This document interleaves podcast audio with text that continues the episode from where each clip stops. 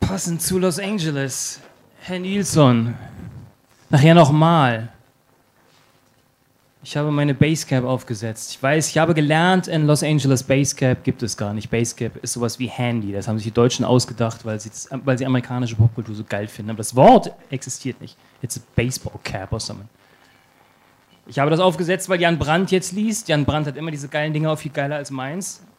Ich hatte aber das unglaubliche Glück, auch in der Villa Aurora in Los Angeles, Pacific Palisades genau genommen, sein zu dürfen, wo er auch war. Er zu Recht, ich nicht unbedingt zu Recht, aber ich habe mir in Venice Beach dieses Ding gekauft, weil es war so knallheiß, man konnte irgendwie nicht länger, selbst ich, der ich Hitze mag, über die Straße gehen, ohne irgendwas auf dem Kopf. Und Jan Brandt war auch da vor mir und hat ein Buch geschrieben. Er hat nicht an dem großen Amerika-Roman geschrieben, dort, äh, wie er vorher behauptet hat, wir behaupten ja immer so Sachen, wenn wir uns irgendwo bewerben, was wir da machen. Ich mache das dann immer brav. Jan Brandt macht es nicht. Liegt aber auch nicht ganz am Pool, den es ja eh nicht gab, sondern schreibt einfach ein neues Buch. Nämlich eins mit wahren Geschichten aus Los Angeles. Aus der Stadt ohne Engel, wie der Band heißt, der bei Dumont erschienen ist. Ähm, ob das jetzt irgendwie eine neue Form von Roman ist, wenn man keinen Roman schreibt, oder ob einfach nur eine Journalistin durchgekommen ist, das erzählt er uns, glaube ich, selbst. Und Fotos hat er auch mitgebracht. Ich freue mich sehr drauf. Jan Brandt.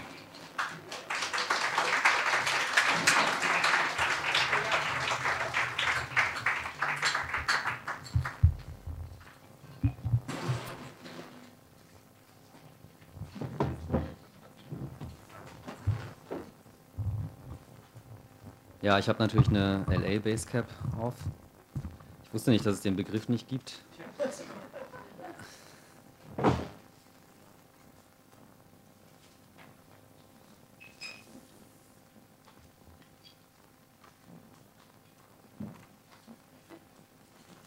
Ja, das ist die schreckliche Villa Aurora.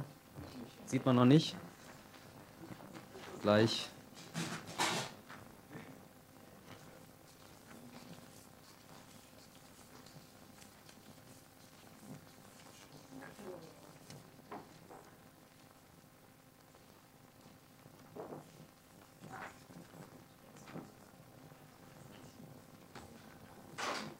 Ja, also da konnte ich natürlich keinen Roman schreiben.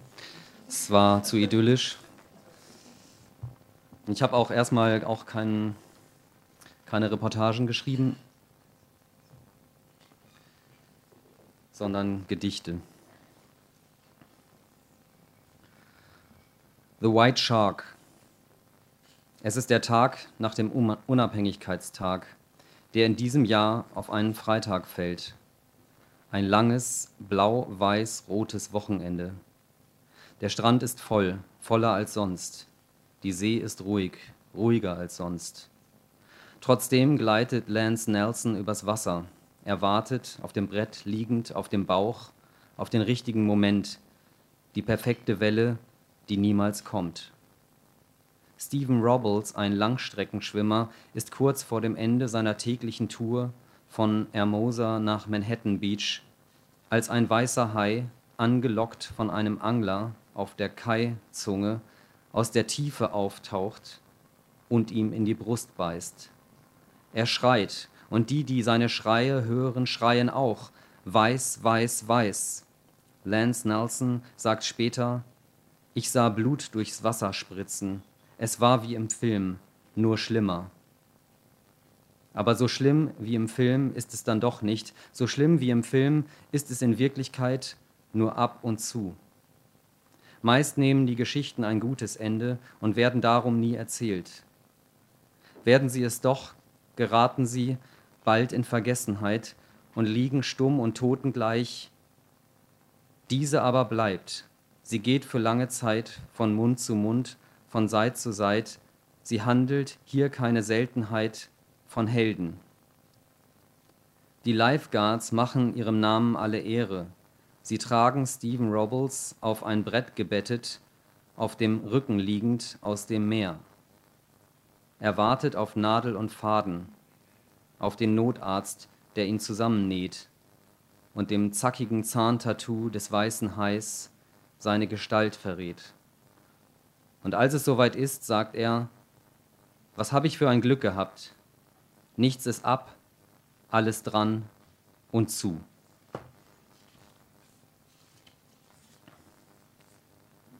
Ja, ähm, das war der Blick aus meinem Fenster. Und äh, da sah ich, das sieht man jetzt hier nicht, weil das so ein bisschen untergeht in diesem äh, Nebeldunst oder äh, äh Tagesdunst, Sonnendunst. Es schien ja immer die Sonne, es hat ja nie geregnet, es gab auch nie Wolken, nur einmal.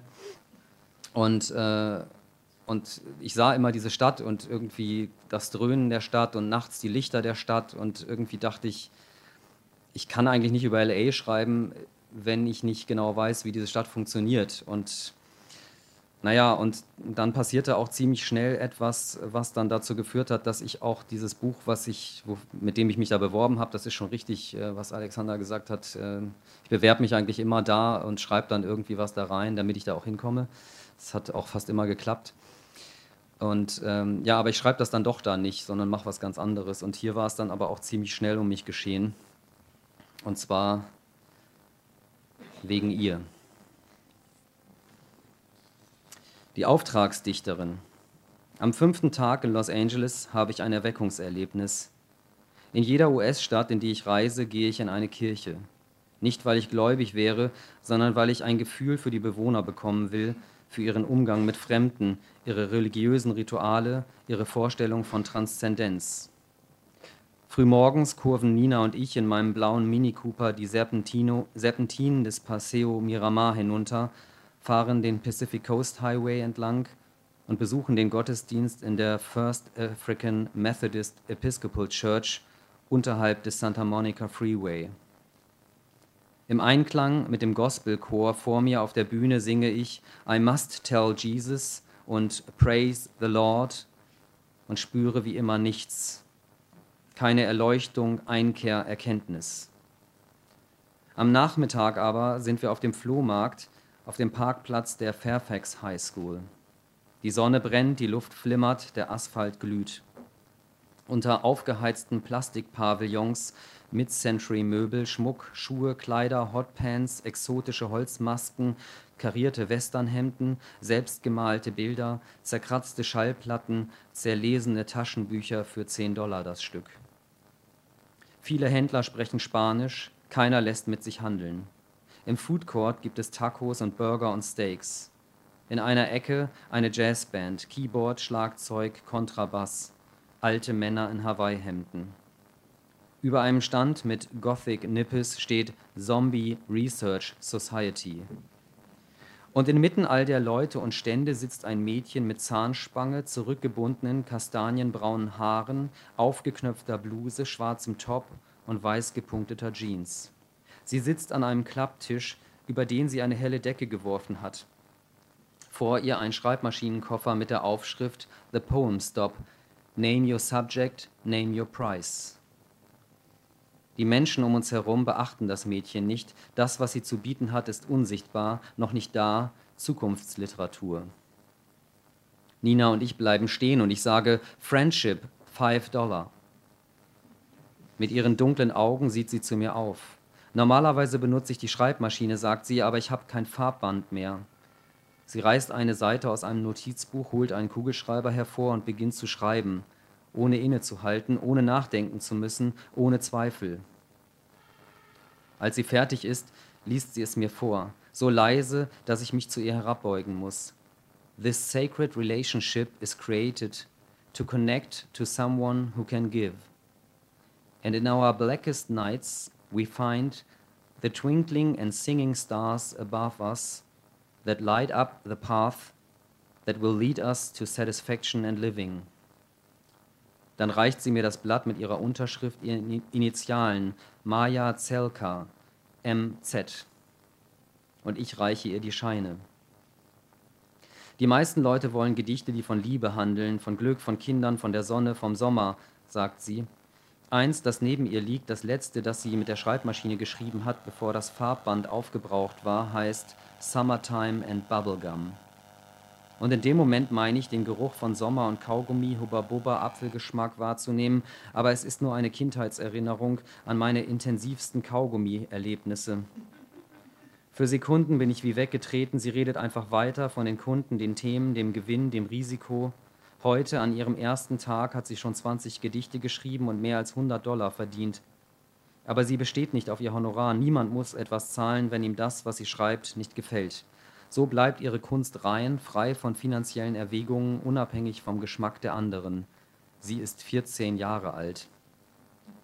Auf ihrem Unterarm, das sehe ich erst, als ich mich umwende, prangt ein Tattoo, ein Zitat, ein Song von Ice Cube, Gangster Rap Made Me Do It der mir auf dem Weg nach Hollywood, nach Los Feliz nicht mehr aus dem Kopf geht und den ich, während wir mit heruntergelassenen Fenstern und offenem Schiebedach die Melrose Avenue entlangfahren, im Geist übersetze. Ihr beneidet den heißen Hexenmeister, Kriegskaiser, Vokalakrobaten, aber ich muss meinen Reichtum nicht zeigen, um geile Bräute zu braten. Es geht nicht um Manieren, es geht um steile Wörter und ums Transportieren.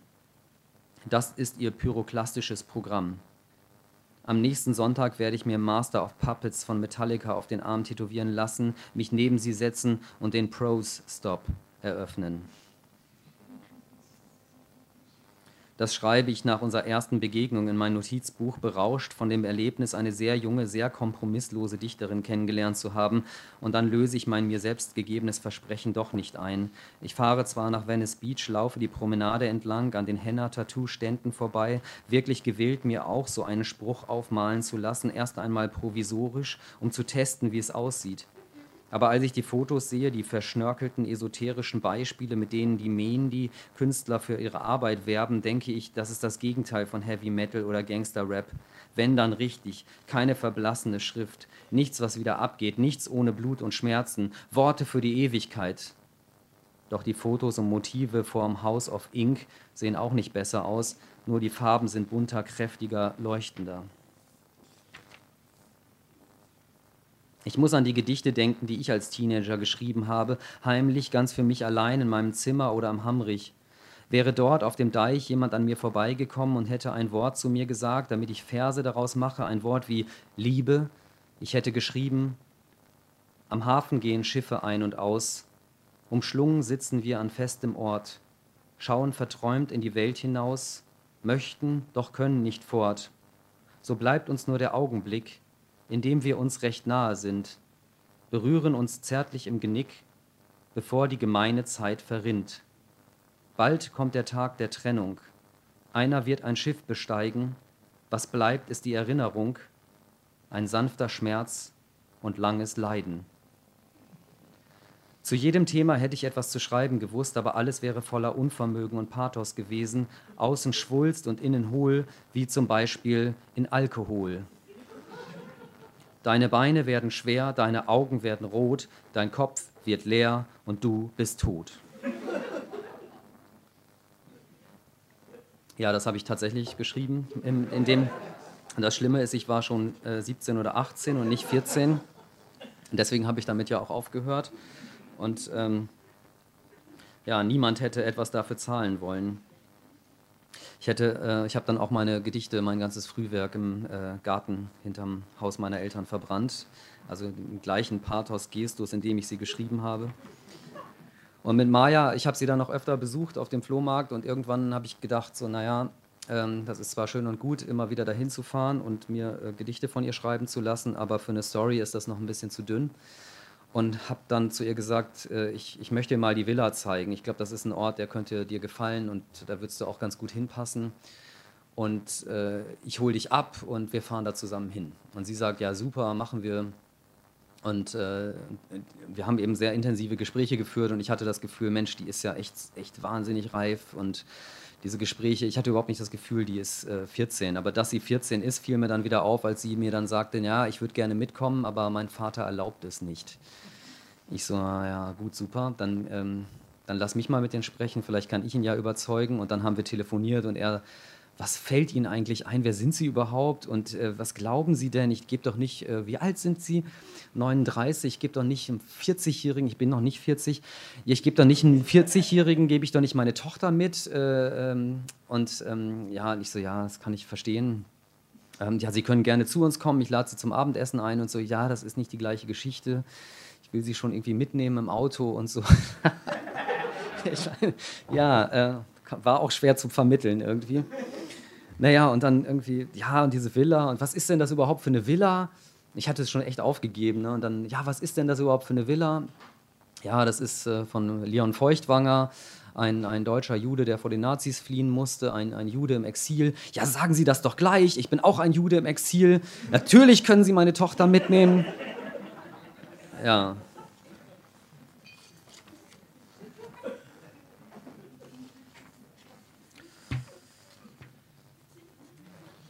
Und so kam es doch noch dazu.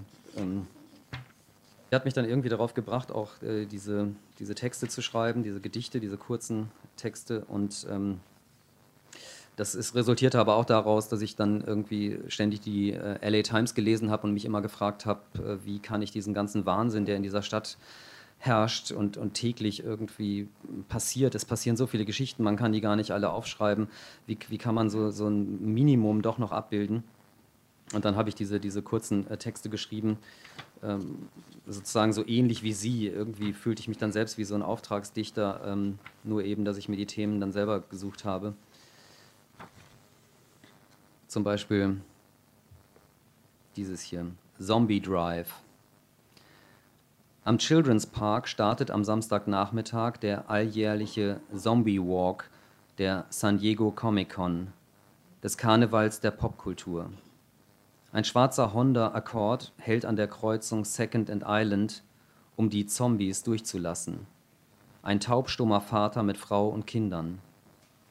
Er fährt heran an die Parade der lebenden Toten und hupt und hupt und hupt. Keiner macht Platz. Es ist, als hörten sie ihn nicht, als wären sie taub, nicht er. Und er wird, was, was sie nicht sind, wütend und wild. Erst setzt sich ein Zombie auf seine Motorhaube, dann noch einer, dann noch einer. Und dann rast der Mann los, mitten in die Menge hinein.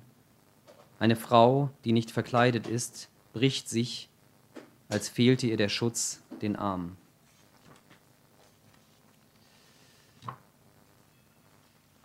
Ja, und ich habe dann viel so von, von so äh, Zufällen abhängig gemacht. Also diese ganzen Geschichten, die hier drin sind, ähm, basieren größtenteils auf Begegnungen, die sich so ergeben haben. Ich habe eine Schauspielerin getroffen, die mich tatsächlich auf meine Basecap angesprochen hat. In einem, ähm, in einem Restaurant hat sie als Platzanweiserin gearbeitet und ähm, da hatte ich aber eine Basecap auf mit KC, Kansas City, und sie kommt dann nämlich auch her und so kamen wir ins Gespräch und dann stellte sich heraus, sie ist gerade eben erst nach LA gezogen, um hier Karriere zu machen als Schauspielerin. Und dann dachte ich, na, das ist ja das super Klischee, äh, ne, ne, jemand, der nach LA ziehen will, um in Hollywood dann äh, den Durchbruch zu schaffen. Und dann bin ich mit ihr gegangen in die Schauspielschule. Ähm, und, und ich habe auch einen, einen Mord miterlebt. Ähm, da war so ein Musikfestival. Und ähm, vor mir wurde dann jemand umgebracht, erstochen. Und daraus resultierte dann auch eine Geschichte. Und das, es gab aber auch so Aufträge, und da lese ich jetzt einen kurzen Auszug von. Und zwar äh, in dem Sommer 2014, als ich da war, ähm, erschien gerade auf Deutsch Dave Eggers The Circle. Ähm, und äh, da bekam ich dann den Auftrag von, von der Frankfurter Sonntagszeitung, mich doch mal bei Google umzuschauen. Äh, die hatten oder die haben nämlich in, in Venice ein, ein, ja, eine Zweigstelle und zwar ähm, sieht das Gebäude so aus. Und das ist natürlich besonders krass, dass, äh, dass die dieses Gebäude haben mit dem, also das heißt Binoculars Building. Und das ist nicht für sie, für, für Google gebaut worden. Das gibt es schon seit den 80er Jahren, aber es ist natürlich super passend, dass sie genau da jetzt drin sind. Und ähm, ja, und dann erzählte ich eben auch äh, Nina und Sergei, das waren, Nina war eine Praktikantin in der Villa und Sergei ein, ein Mitstipendiat davon, ähm, dass ich da gerne hinfahren würde. Und dann sagte Sergei, ja super, ähm, er will da sowieso auch hin demnächst, äh, weil ein Freund von ihm äh, dreht da einen Film. Und wir können als äh, Statisten mitwirken. Und äh, alles, was wir mitbringen müssten, wäre äh, leichte Kleidung.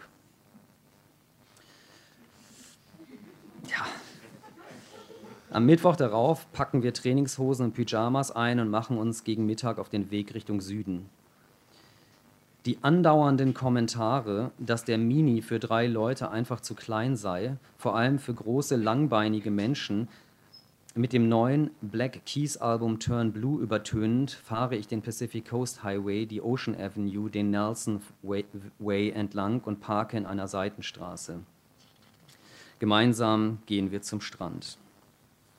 Laufen wir da ein bisschen herum und äh, lassen uns noch mal so ein bisschen inspirieren von äh, Baywatch und äh, anderen Reminiszenzen an unsere äh, äh, ja, TV-LA-Erfahrung und äh, laufen dann weiter zurück zu der Main Street, wo dieses Google-Gebäude ist. Weil wir an der Main Street keinen Parkplatz finden, stellen wir den Wagen in einer Parallelstraße ab, in der Third Avenue, unter einem Schild mit der Aufschrift: Dieses Gebiet wird rund um die Uhr von Kameras bewacht. Aber wohin Nina, Sergei und ich auch blicken, wir können nur kreisrunde Spiegel erkennen, keine Kameras. Womöglich sind sie so klein wie die Sea-Change-Geräte in The Circle. Dafür liegen überall Pappkartons, Matratzen und Decken herum. Und in den Bäumen sind Hängematten verteut. Wir gehen um den Block zum Binoculars Building zurück, vorbei am Fahrradstand, wo mehr Surfbretter stehen als Fahrräder, an einer Grünfläche aus Kunstrasen unter dem Fernglas hindurch auf die gläserne Eingangstür zu. Guten Tag, was kann ich für Sie tun? Die Stimme kommt aus einer Box neben uns. Die Frau, die zu der Stimme gehört, sitzt am Empfangstresen, den wir durchs Fenster sehen können. Ähm, wir würden uns gern das Gebäude anschauen, sage ich. Das ist ein Ge Bürogebäude. Dann eben das Bürogebäude. Das geht nicht. Warum nicht? Weil es nicht für die Öffentlichkeit bestimmt ist, nur für die Mitarbeiter von Google. Von der totalen Transparenz, die im Circle eingefordert und zelebriert wird, ist hier nichts zu spüren. Das, was ich im Buch beim Lesen verachtet habe, vermisse ich jetzt. Zugang zu Informationen, Einblick hinter die Kulissen, Teilhabe an einer mir unbekannten Welt. Von der Einfahrt aus mache ich ein Foto und in dem Moment sehe ich auf dem Display der Kamera in einem der Fenster Billardtisch und Arcade-Automaten. Das Fernglas und der Raum davor sind das Freizeitzentrum von Google. Das einzig Sichtbare ist Entertainment. Und da denke ich, das passt zu Venice. Denn der Ort, der seit 1926 zu Los Angeles gehört, wurde 1905 als Kurort vom Tabak-Tycoon Abbott Kinney gegründet. Im sumpfigen südlichen Teil ließ er Kanäle anlegen, daher der Name Venedig. Ein Vergnügungsviertel mit Konzerthallen, Tanzlokalen und schwimmenden Restaurants und eine Einkaufsstraße mit Säulengängen im italienischen Stil. Nina und Sergei sind erschöpft vom Herumlaufen und von meinen Ausführungen über das Viertel. Sie wollen sich irgendwo hinsetzen, etwas essen und trinken und ich zeige auf das Banner über dem Fitnessstudio Gold's Gym, wo in fetten Buchstaben Kenne deine Kraft steht. Ähm, nee, Sergei sagt, dass er The Circle zwar nicht gelesen habe, der Roman aber sicher nicht an Solaris oder Picknick am Wegesrand heranreiche und preist, ohne die US-amerikanische Science-Fiction als Ganzes zu verdammen, die Subtilität der russischen Phantastik, die auch noch 40 oder 50 Jahre oder einen kompletten Systemwechsel nichts von ihrer Kraft verloren habe. Viel mehr als das beschäftige ihn aber die, gerade der Abschuss der Boeing über der Ostukraine. 300 Leute einfach so, bam, weg. Wer macht sowas? Ich bin absolut gegen diese Aggression. Und ich kann mit niemandem befreundet sein, der das unterstützt, weder auf Facebook noch sonst. Ich finde, man muss den Kontakt zu jedem von denen abbrechen, außer natürlich zu den Verwandten, die kann man sich nicht aussuchen. Weil er zur gleichen Zeit redet und trinkt, tropft ihm sein Matcha Maca Malt Smoothie auf sein Shirt. Er verstreicht den Fleck so, dass er wie ein Stern aussieht. Dann gehen wir los zu der Adresse, die Alexander Kagalzev, der Regisseur, Sergei genannt hat, 305 Rose Avenue. Als wir vor einer alten Kirche stehen bleiben, kann ich kaum glauben, was ich sehe. Mehrmals vergleichen wir die Hausnummer mit der auf dem Zettel, denn auf dem Schild über der Eingangstür steht Full Circle Church. Und im Gegensatz zum Google-Gebäude werden wir hier nicht abgewiesen. Im Vorraum liegen Flyer und eines Kuscheltherapie-Workshops aus. Ein sicherer Ort zum Spielen und Entdecken, keine sexuellen Berührungen, klare Grenzen, bewusste Intimität. Man solle, heißt es, bequeme Kleidung und sein eigenes Kissen mitbringen. Alexander begrüßt uns und bittet uns hinein. Er hat dunkle, lange Haare, trägt ein blau-schwarz-gelb gestreiftes Muskelshirt und eine bunte Leggings und sagt, schön, dass ihr da seid. Wir haben euch schon erwartet. Was dreht ihr hier eigentlich, frage ich. Die Pilotepisode einer neuen Miniserie namens Sunset Junction. Und worum geht's? Um die ganz großen Fragen um Freundschaft, Liebe, den Sinn des Lebens. Wir treten in den Saal und sehen uns um. An den Wänden Gemälde wie von LSD-Trips, Ein Torso mit zwei Köpfen, ein Monster, eine Frau, ein Totenschädel mit Heiligenschein, ein über der Erde schwebender Mann, ein von leuchtenden Federn bekröntes Medusenhaupt. In einer Ecke Klangschalen und ein Gong, auf dem Boden Decken, Kissen, Schlafsäcke. Etwa ein Dutzend Leute hocken im Schneidersitz vor einem Paar. Eine junge Frau und ein Mann, die laut Drehbuch, das überall aufgeschlagen auf dem Boden liegt, Harmony und Liam heißen. Sergei und Nina ziehen ihre Jeans aus und ihre Trainingshosen an und gesellen sich dazu, legen sich auf die Kissen, strecken ihre Hände nach den Körpern der anderen aus, streichen, obwohl bisher niemand sie dazu aufgefordert hat, mit ihren Fingern über Köpfe, Schultern, Arme, als müssten sie sich für den großen Augenblick, wenn die Kameras angehen und Action durch den Raum schallt, warm streicheln. Ich bleibe abseits, setze mich auf eine der an, der, an, der an die Wand geschobenen Kirchenbänke. Neben mir liegt ein Buch, The Power of the Actor, The Shabuk-Technik. Eine Weile blättere ich darin herum. Es geht um das Erlernen einer Schauspieltechnik in zwölf Schritten, darum, wie man durch hartes Training aus einer Idee einen lebenden, atmenden, dynamischen Charakter macht. Die Autorin Ivana Chabuk zufolge gelingt das, indem man seine persönlichen Traumata und Träume, seine Leiden und Obsessionen, Bedürfnisse und Begierden so einsetzt, dass Person und Persona verschmelzen. Zwölf Schritte, das kenne ich von den anonymen Alkoholikern. Alle Selbsthilfegruppen folgen diesem Schema, von der Akzeptanz, dass man ein Problem hat, bis zum spirituellen Erwachen, das sich in der Unterstützung anderer Betroffener produktiv entfaltet. Kein Wunder also, dass die Chabuk-Technik ganz nach einer Gebrauchsanweisung zur Selbsttherapie von Menschen mit Minderwertigkeitskomplexen klingt, nach einer Instruktion, wie aus Taugenixen Tyrannen werden. Diese zwölf Schauspielmethoden werden dir dabei helfen, tief in deine Psyche vorzudringen. Sie ermöglichen es dir, all die wunderbaren Dämonen, die in uns stecken, zu entdecken und herauszulassen und sie kontrollieren zu lernen deine dunkle Seite, dein Glaube, deine Prioritäten, deine Ängste, das, was dein Ego antreibt, was Scham und Stolz hervorruft, sind die Farben, mit denen du als Schauspieler malst. Du wirst lernen, dass die Begrenzungen deines Charakters nicht hingenommen, sondern überwunden werden müssen, und zwar heldenhaft. Mit anderen Worten, meine Methode zeigt Schauspielern, wie man gewinnt. Ich klappe das Buch zu und lege es zurück. Durch die bunten Fenster fällt gleißend hell die Abendsonne. Harmony und Liam sitzen noch immer im Schneidersitz an einem Ende des Raumes. Alexander hat sich mit dem Kameramann unter die Kuschelnden gemischt. Nina und Sergei liegen händchenhaltend im Kreis auf dem Boden. Alexander sagt: Okay, Ruhe, entspannt euch. Szene 36, Aufnahme 1, Action. Und Harmony sagt: Willkommen allerseits. Liam wird heute Abend unseren Workshop leiten. Liam ist ein ausgebildeter Lichtmeister. Seine Erfahrungen speisen sich aus mehreren Leben. Er wird euch helfen, euer wahres Potenzial zu entdecken. Danke, Liam, für deine Inkarnation und Anwesenheit. Liam schaut sie an und sagt, Danke, Harmony. Dann blickt er nach vorn und richtet seine Worte an die Gemeinschaft. Und Dank auch an euch, dass ihr gekommen seid. Ich möchte, dass ihr den heutigen Abend mit einer Übung beginnt. Öffnet eure Herzen, heilt alte Wunden und lasst das weiße Licht hinein. Öffnet eure Herzen, heilt alte Wunden und lasst das weiße Licht hinein. Öffnet eure Herzen, heilt alte Wunden und lasst das weiße Licht hinein. Merkt ihr was? Wundervoll, oder? Denkt dran, euch wird gegeben werden, was ihr zu geben bereit seid. Wenn ihr Liebe gebt und Liebe fühlt, wird euch Liebe zuteil. Du, dazu machen wir eine Übung, eine einfache Übung, kuscheln. Und um euch gegenseitig kennenzulernen, schaut euch in die Augen, umarmt euch, umfangt euch, spürt eure gemeinsame Energie, macht Fremde zu Freunden, brecht die Barrieren zwischen euch auf. Wer zum ersten Mal dabei ist, ihr seid herzlich eingeladen mitzumachen. Wenn ihr einfach nur zuschauen wollt, ist das auch völlig in Ordnung. Es gibt hier und heute keine Noten.